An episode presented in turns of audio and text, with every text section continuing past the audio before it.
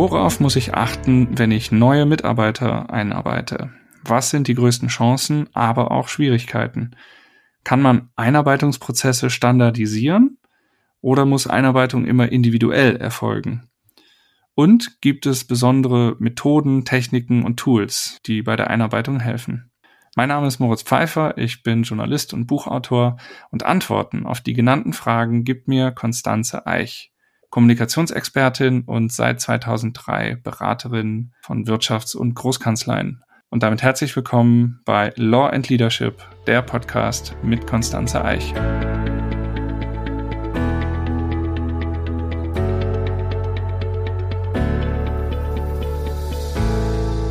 Hallo Konstanze.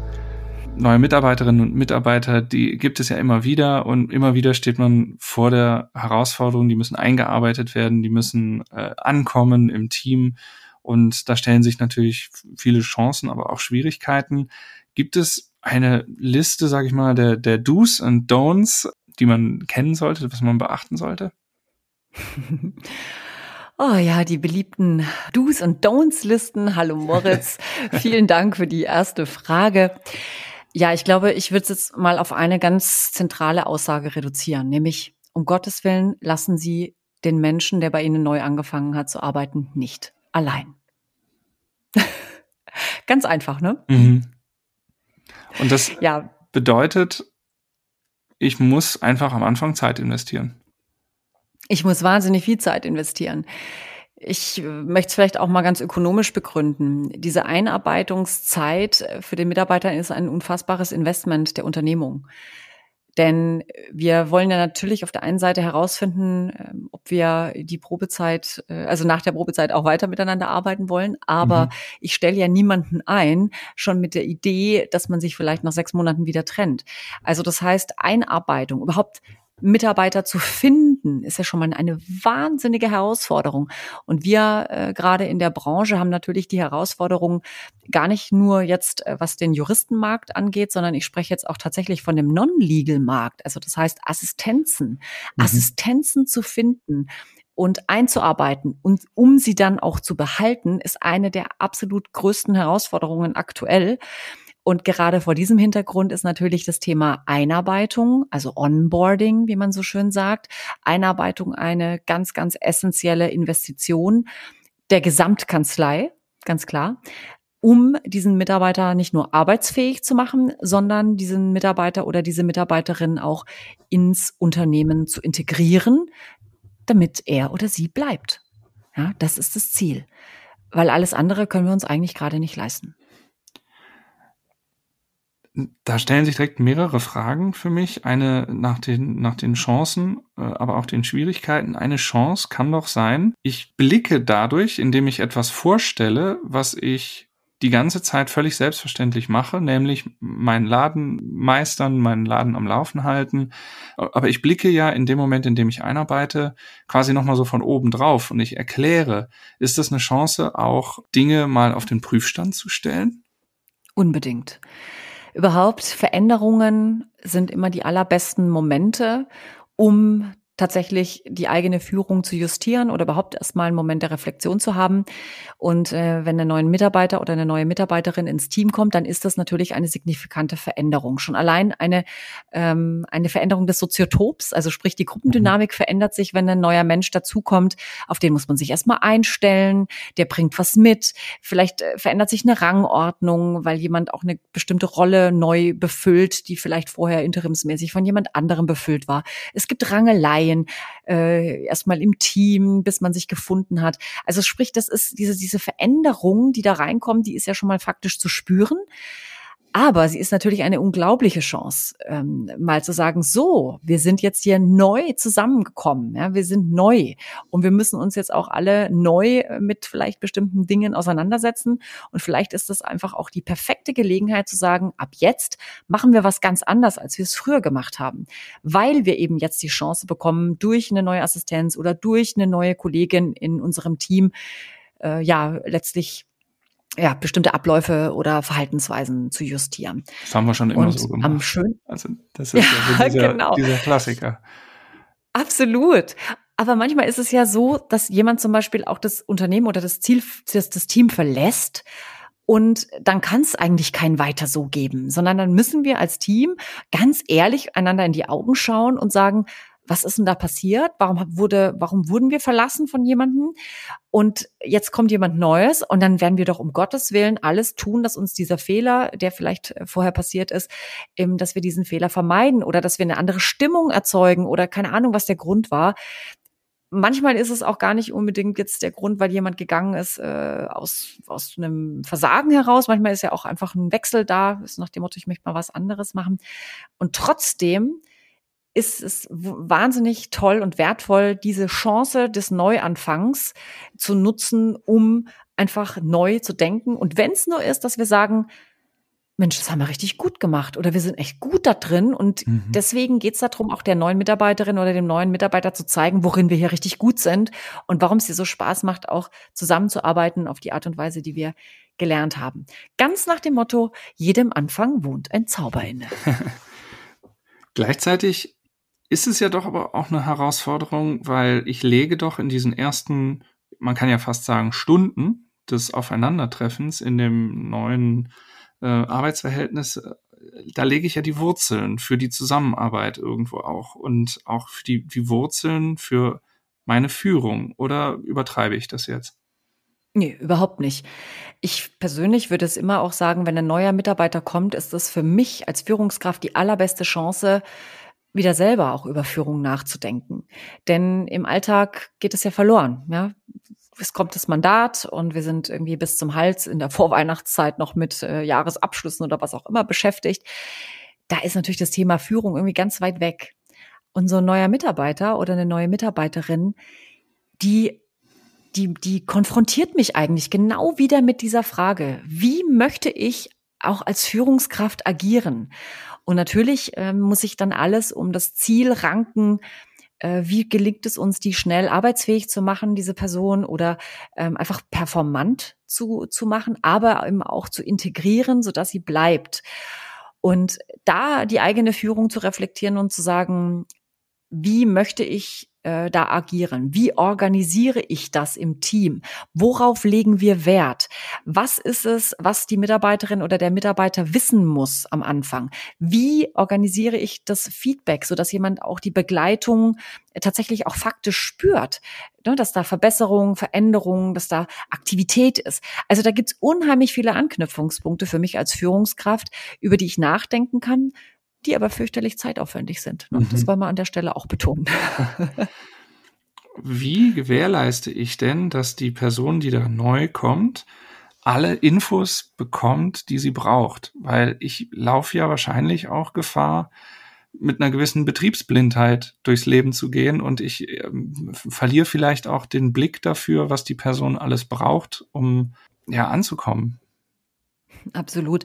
Und da sind wir jetzt eigentlich auch schon bei den Lösungen. Denn natürlich mhm. bin nicht nur ich als Führungskraft dafür zuständig, dass diese Mitarbeiterin oder der Mitarbeiter immer alles erfährt, dass er in der Sache begleitet wird und sozusagen die Prozesse, die wir haben, erlernt, sondern da kann ich schon mal als aller, allererstes auch als Führungskraft wieder das Führung teilen mhm. äh, lernen und alle anderen mit in die Verantwortung nehmen. Überhaupt ich würde tatsächlich an dieser Stelle, möchte ich sehr, sehr gerne sagen, ein ganz zentrales Element einer guten Onboarding oder Einarbeitungssituation ist, dass alle beteiligt sind.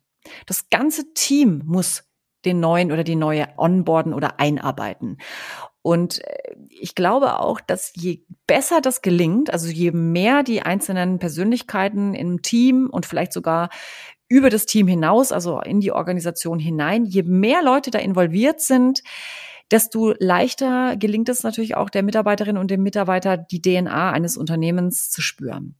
Also dieses blasenhafte, ich habe halt nur meinen einen Buddy, mit dem ich dann die Welt äh, berate, bespreche, das ist zwar sicherlich ein Teil der Lösung, aber ich würde immer den Blick weiten und mehrere Leute auch identifizieren, die an unterschiedlichen Themen mit meiner neuen Mitarbeiterin oder meinem neuen Mitarbeiter arbeiten. Jetzt ist es ja wahrscheinlich einfach auch ein Gebot der Höflichkeit als zum Beispiel Partner in einer Kanzlei, neue Mitarbeitende am ersten Arbeitstag auch zu begrüßen. Andererseits ist das natürlich auch total schwierig, weil vielleicht habe ich Termine und ich bin auf Dienstreise oder irgendwie sowas. Ich bin just an dem Tag nicht da. Hm, sollte ich versuchen, vor, vor Ort zu sein, persönlich? Und wenn ich es nicht sein kann, wie kann ich das ausgleichen? Ja, also dieser erste Arbeitstag, äh, das ist ein Teilbereich einer auch Candidate Experience, die dann in eine Mitarbeiter äh, Onboarding Situations Experience übergeht. Aber es ist eben nur ein Bestandteil. Hm, wichtig ist, dass ich diesen ersten Tag dann anderen auch in die Hände gebe. Und zwar gar mhm. nicht unbedingt nur einer Person, sondern mehreren. Die Art und Weise, wie ich am Empfang begrüßt werde, wenn ich komme. Äh, dass ich, dass man weiß, dass ich komme. Also allein schon, ne, dass alle wissen, ich war, ich komme heute und man entsprechend vielleicht ein Mittagessen organisiert hat, dass äh, schon der die, die IT bereitsteht, dass man den Arbeitsplatz ein, eine Einführung bekommt. Also ich glaube, dass da gibt es ganz, ganz viele Dinge, die natürlich auch systematisiert sind ähm, in den in den Unternehmungen beziehungsweise in den Kanzleien. Und das macht sicherlich jeder auf seine Weise. Aber ich möchte jetzt mal den Fokus auch darauf legen, was du gesagt hast, Moritz, nämlich dieses Ich bin halt nicht da als Führungskraft, weil ich auf beim Mandanten bin an dem Tag, dann ist es meines Erachtens gar nicht so schlimm, wenn ich nicht da bin.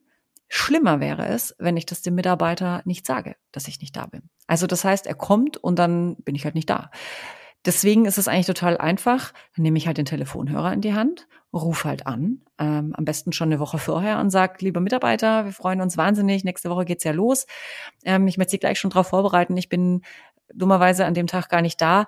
Ich muss ähm, zu einem wichtigen Mandantentermin. Aber ähm, wir haben für Sie schon X und Y und Z vorbereitet und wir freuen uns alle sehr. Und da ich ja leider an diesem Montag nicht äh, zum gemeinsamen Mittagessen dabei sein kann, würde ich sehr gerne dieses Mittagessen mit Ihnen am Freitag nachholen. Mhm. Also das heißt, es ist eigentlich eine Form der Awareness und es ist eine Form des Ich sehe dich. Und wir haben hier dieses Leben und dieses Leben äh, ermöglicht es vielleicht nicht immer alles prozessgetreu zu machen. Aber ich gehe als Leader mit diesem Mitarbeiter ähm, ganz proaktiv da ins Gespräch und zeige ihm, dass es mir wichtig ist, dass zum Beispiel mhm. etwaige Gespräche, Kontakte, Mitarbeiter, äh, Feedback mit Momente und dergleichen stattfinden. Und ich glaube, das ist viel, viel wichtiger, als dass wir immer prozessgetreu immer alles haben. Wie oft muss ich denn als Chef in der ersten Zeit auch zum Austausch bereitstehen? Ich gehe ja mal davon aus, dass es auch weniger werden kann und sich dann mehr und mehr auf das Fachliche verlagert. Aber dieses reine Ankommen in der Kanzlei, will ich es mal nennen, wie oft kann, kann man da irgendwie eine grobe äh, Orientierung geben oder ist das individuell? Ich würde sagen, es ist individuell, weil es natürlich auch so ein bisschen auf die Teamgröße drauf ankommt. Wenn ich als Partner mit zwei Associates und einer Assistenz äh, ein Team bilde beispielsweise und jetzt kommt die dritte dazu oder der dritte Mitarbeiter, wer auch immer das sein mag, auf welcher Funktion, dann obliegt es natürlich mir als Chef in einer größeren Intensität diese mhm. Einarbeitung auch zu begleiten. Wenn wir jetzt ein Team haben von 15 und mehr Personen, dann wird Führung und Einarbeitung natürlich auch nochmal anders delegiert. Aber der, der Chef, der nie da ist, den man nie sieht, der nicht mal meinen Namen kennt, ja, das darf es halt eben nicht sein. Mhm. Sondern die oberste Führungskraft ähm, hat meines Erachtens auch fast so einen, diesen Vorbildcharakter und auch so einen Inspirationsmoment. Denn auch wenn der ganz wenig da ist, dann ist es ja fast schon wie so eine Erscheinung, dass der plötzlich dann durch den Gang geht. Und wenn er dann zu mir kommt und sich Zeit nimmt und mir auch das Gefühl gibt, dass ich willkommen bin und dass man sich für mich interessiert, ich glaube, da hat man unfassbar viel gewonnen. Und selbst wenn das nur so ein Hallo, Grüß Gott, auf Wiedersehen ist oder ähm, irgendwas, was so zwischen Tür und Angel einfach als kurzer menschlicher Kontakt mhm. stattfindet. Aber ich glaube, dass man da eben als Führungskraft unfassbar viel bewirken kann. Wenngleich natürlich andere in einer viel intensiveren Einarbeitung und damit eben auch fachlichen Führung zum Beispiel involviert sind. Aber das ist eigentlich, das ist, man kann sich das vorstellen, im Grunde wie wenn irgendwie, wenn Steve Jobs dann kurz mal mhm. bei mir mhm. vorbeikommt, ja, und ich arbeite, der arbeitet mich natürlich nicht ein.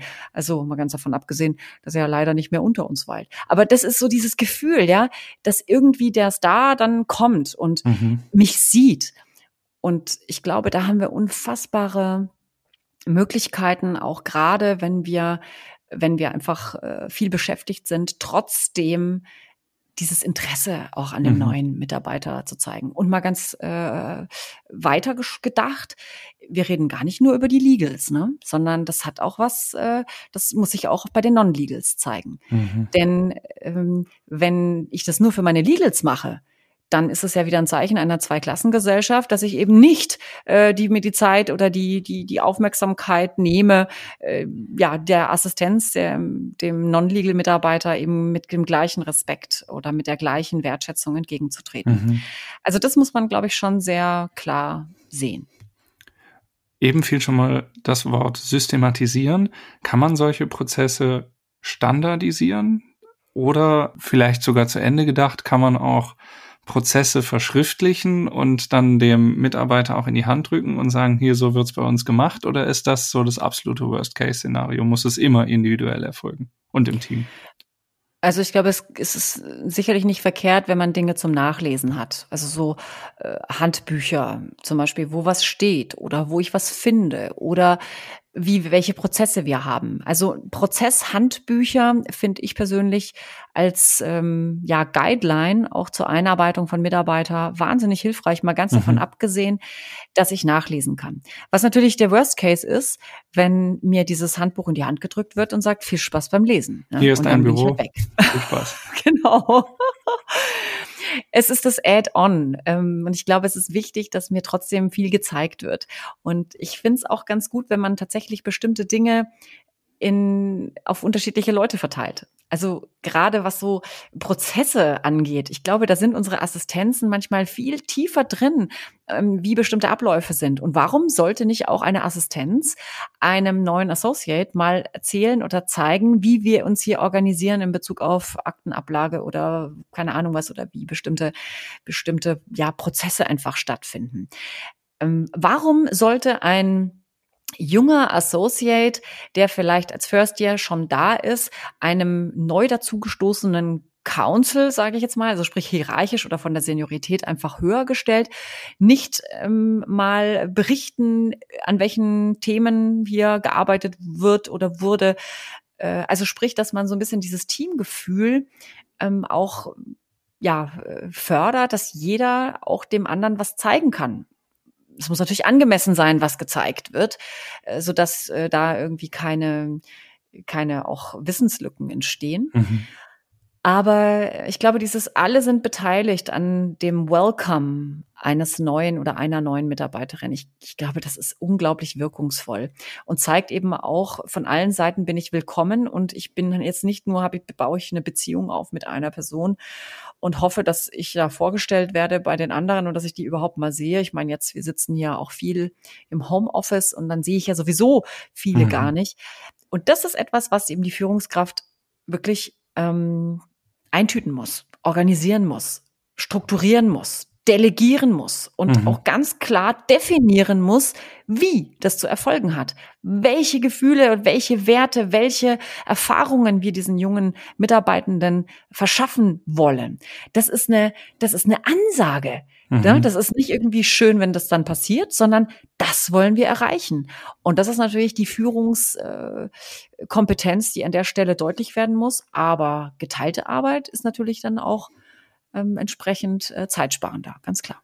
Das heißt aber im Umkehrschluss ja ganz eindeutig, die Einarbeitung beginnt nicht am Tag eins, an dem der Mitarbeiter erscheint, sondern für die Führungskraft beginnt die Einarbeitung schon in der Vorbereitung und in den Tagen, vielleicht sogar Wochen davor, um auch das Team zu sensibilisieren und diesen Prozess aufzugleisen. Verstehe ich das richtig?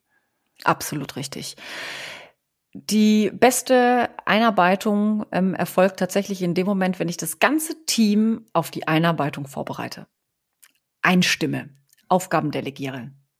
Und ähm, deswegen, du hattest es ja vorhin auch schon in deiner Frage äh, erwähnt, wir müssen sozusagen, es muss uns gelingen, dass der Mitarbeiter eben am ersten Tag äh, schon äh, ja alles erlebt oder besser gesagt vom ersten, am, am ersten Tag einfach schon mal gut ähm, starten kann und äh, dass viele Dinge einfach vorbereitet sind. Und diese Vorbereitung, die erfolgt im Vorfeld.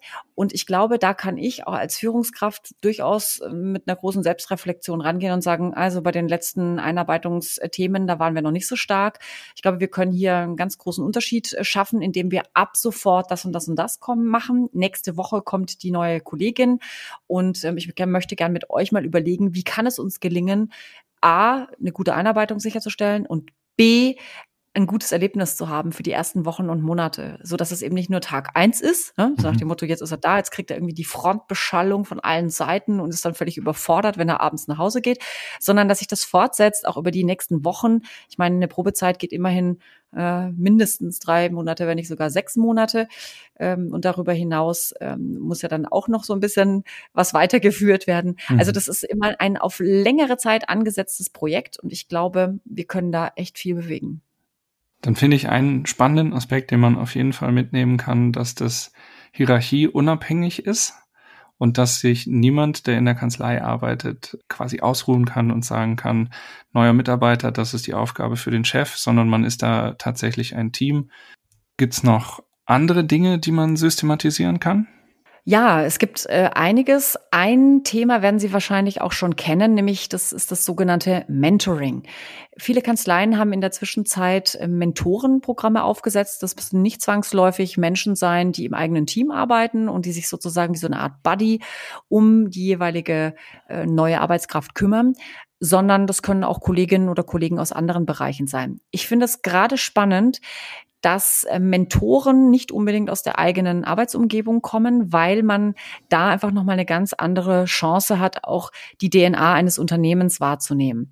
Und ähm, da muss man natürlich auch wieder sagen, dass wenn man als Mentor arbeitet, muss man natürlich diese Arbeit auch ernst nehmen. Also das heißt, nicht einfach so, aha, Mentor sein bedeutet einmal im Monat essen gehen oder so und das reicht, sondern diese Aufgabe auch insofern ernst nehmen, als dass man sich ganz genau Gedanken macht, was man demjenigen geben möchte, worauf man ihn aufmerksam machen möchte. Ähm, da muss man ähm, zum Beispiel auch erstmal so Vertrauen aufbauen, ne, auch nachzufragen, wie läuft's bei dir, was gefällt dir, was missfällt dir vielleicht auch. Und da in einer ganz großen Offenheit einfach Ratschläge auch zu geben und äh, Anregungen. Umgekehrt, äh, wir reden ja immer gerne über die Mentorinnen und Mentoren und es gibt die Ausbildungen auch dazu, dass man eben da äh, angemessen in dieser Rolle agiert. Aber ich möchte genauso betonen, dass auch ein Mentee in die Pflicht genommen werden muss. Also dass man auch einem jungen, neuen äh, Kollegen oder einer Kollegin der zu uns oder die zu uns stößt, durchaus klar macht, wozu oder welche Rolle er auch hat in Bezug auf dieses Mentorenprogramm. Also man lässt sich da nicht einfach nur so ein bisschen berieseln und ein bisschen begleiten und äh, die, die Welt erklären, sage ich jetzt mal im weitesten Sinne, sondern dass man auch in der Pflicht ist, nämlich Fragen zu stellen die Fragen äh, zu sammeln und vielleicht auch ja, darüber hinaus immer so ein bisschen zu gucken, welche Bereiche sind, mit welchen Bereichen in der Organisation habe ich denn zu tun? Vielleicht kann man da auch äh, den, den Mentor damit konfrontieren und bestimmte Beziehungen oder Verbindungen herstellen lassen. Also spricht auch die Pflicht des Mentees, zu sagen, was ihn interessiert, wo er hin möchte, was wichtig ist. Beobachtungen vielleicht auch, was ähm, hierarchisches Erleben im Team irgendwie interessant ist. Also lauter Sachen, wo man wo man natürlich dem Mentor auch Möglichkeit gibt, etwas zu erklären und zu erläutern. Und im besten Fall ist der Mentor auch immer ein Stück weit Coach. Das heißt gar nicht unbedingt der Erklärbär, der immer alles weiß, sondern auch jemand, der dem anderen dazu verhilft, Selbstreflexion äh, anzuwenden, sich selbst zu reflektieren, ein Gespür dafür zu bekommen, warum vielleicht die Dinge so sind, wie er sie wahrnimmt. Und ähm, das ist etwas, was wir ausbilden müssen, das ist ganz klar. Aber ich halte das für einen unglaublichen, eine unglaubliche Chance, äh, Mitarbeitende wirklich auch tief in eine Organisation zu integrieren. Solche Mentoren wollen dann aber natürlich auch sehr sorgfältig ausgewählt werden. Ja, sagen wir mal so, wir matchen ja die Leute ganz oft zusammen. Mhm. Und manchmal ist es auch ein Mismatch. Mhm. Sprich, wir passen nicht zueinander. Und das ist natürlich der Worst Case, wenn ich demjenigen nicht vertraue, wenn es irgendwie eine Persönlichkeit ist, mit der ich nicht klarkomme. Also das muss irgendwie matchen und natürlich muss man die Chance haben, auch seinen Mentor zu wechseln. Nichtsdestotrotz äh, denke ich, haben die Leute schon immer ein ganz gutes Gespür, wen sie mit wem zusammenpacken. Und ähm, ich glaube auch, dass wir einfach da nicht mit dem Zufallsgenerator rangehen sollten, sondern dass diejenigen, die auch die Leute zusammenbringen, schon so ein bisschen mit mit dem entsprechenden Gespür daran gehen. Aber du hast völlig recht. Wir brauchen jemanden, der zu uns passt, weil sonst passt am Ende gar nichts mehr. Und dann gibt's ja wahrscheinlich noch die Steigerung, dass man auch, wenn man in einer niedrigeren Hierarchieebene ist, trotzdem auch Ansprechpartner sein kann, oder? Man kann auch als Referendar Absolut. zum Beispiel für den Praktikanten Ansprechpartner sein oder für als äh, Associate dann eben für äh, die Ebene darunter. Also jeder ist irgendwie tatsächlich im Boot und manchmal vielleicht sogar im Lied. Absolut. Und das ist genau das, worüber wir ja immer wieder sprechen. Dieses, wie kann es mir gelingen, die Leute in Verantwortung zu bringen? Wie kann ich auch diese Lust auf Verantwortung machen? Und das ist wieder die perfekte, der perfekte Moment. Aber ich muss natürlich als Führungskraft wieder eine Sache beherzigen, nämlich, wenn ich die Aufgabe delegiere, das heißt, dass sich zum Beispiel ein jüngerer Associate um eine Kollegin kümmert, die jetzt gerade bei mir angefangen hat, dann muss ich natürlich diese Führungsaufgabe auch ein Stück weit wertschätzen, dass ich diese dieser, diesen Menschen, der diese Einarbeitung macht, auch immer wieder mal selber befrage. Mensch, wie läuft's denn? Ähm, was beobachtest du? Äh, wie schätzt du die Mitarbeiterin oder den neuen Mitarbeiter ein? Was gefällt dir? Wo müssen wir vielleicht noch mal nachlegen? Welche Ideen hast du, wie wir noch lalala und tralala machen können? Also das heißt, wir haben da ganz, ganz, ganz, ganz viele Möglichkeiten, auch wieder selber in der Führung zu sein, um auch Führungsfähigkeit beim anderen auch ein Stück weit ähm, zu verankern aber eben auch die Wertschätzung für diese Aufgabe dem an dem jeweiligen Mitarbeiter zuteil werden zu lassen. Und umgekehrt würde ich so auch sagen, es geht natürlich darum, ein Bild für mich, ein Bild äh, mir zu machen, wie denn der Neue oder die Neue so ist weil ich ja dann auch irgendwann diese klassischen Midterm-Gespräche mache. Also sprich auf der Halbzeit der Probezeit äh, sich hinzusetzen und zu sagen, so, ähm, äh, ich habe jetzt auch schon mal so von mit den anderen Kolleginnen und Kollegen gesprochen. Die Einarbeitung ist ja schon sehr weit vorangeschritten.